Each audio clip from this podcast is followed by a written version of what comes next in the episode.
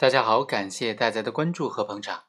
今天呢，给大家讲这样一个案件：单位的临时工占有了单位的财物，当他将本单位的财物非法占为己有的时候，能不能构成职务侵占罪呢？能不能构成盗窃或者其他的什么犯罪呢？临时工的身份对于他行为的定性有多大的影响呢？通过今天这个案例和大家简单的来聊一聊。本案的主角于某，他是公司的临时工。根据工作表现，公司就任命他为业务员。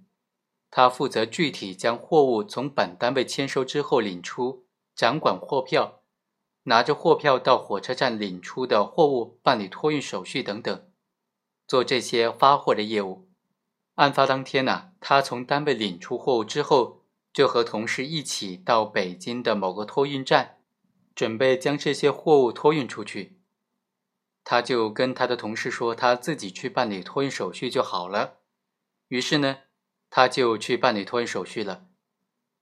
他将其中的四件货物给藏了起来，对他的同事说：“公司说这四件货物不用发货了，直接拿回家。”之后，他就将这四件货物给藏在其他地方，然后呢，找来了几个箱子，填上泡沫和砖头，发货出去了。对于本案这种单位的临时工利用职务上的便利非法占有本单位财物的行为，该怎么定性呢？有一种意见认为，于某在作案的过程当中就分为两个阶段：先是利用职务上的便利，采取了欺骗手段，将单位所托运的货物截留藏匿了；后来为了掩盖罪行，又实施了假的托运行为。两个行为之间构成牵连犯。第一个阶段的行为构成职务侵占罪，第二个阶段的行为呢就构成诈骗罪，两者应该择一从重处罚。第二种意见就认为，被告人于某他是还没有办理托运手续的情况之下，非法的占有了相关货物，他控制的这个货物的便利来自于公司委托他负责托运货物和掌管货票的职务，所以他利用这种职务上的便利。非法的占有的这批货物就构成职务侵占罪了。第三种意见就认为，于某他是这个公司的临时工，不存在所谓职务上的便利的问题。他非法占有财物，利用的是工作上的便利，而并非职务上的便利，所以他只能够构成盗窃罪了。今天就给大家先来分析一下，像这种行为究竟构不构成牵连犯呢？第一个观点究竟成不成立呢？刑法理论当中的牵连犯。是指以实施某一犯罪为目的，他的犯罪的手段行为或者结果行为又触犯到了其他罪名的这种犯罪形态。牵连犯有三个基本的特征：第一是必须出于追求一个犯罪目的，如果行为人主观上追求的是多个犯罪目的，就不构成牵连犯了；第二，必须具有两个以上性质不同的犯罪行为，触犯了不同的罪名；第三。数个行为之间存在手段行为和目的行为、目的行为和结果行为之间的牵连关系。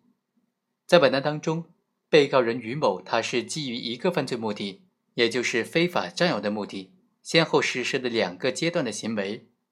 先是向货运的承运单位虚构了有四件货物让他取回，不再托运，并且将这四件货物给藏匿起来了。后来。又以砖头来充当电脑和电脑的配件，实施了这种所谓的托运行为，并且偷换到其他货主的标签，制造了已经将货物发货的这种假象。但是实际上，于某实施的两个阶段行为之间并不存在刑法理论上的牵连犯的关系，这是因为后一个阶段的行为并没有触犯诈骗罪或者其他什么罪名。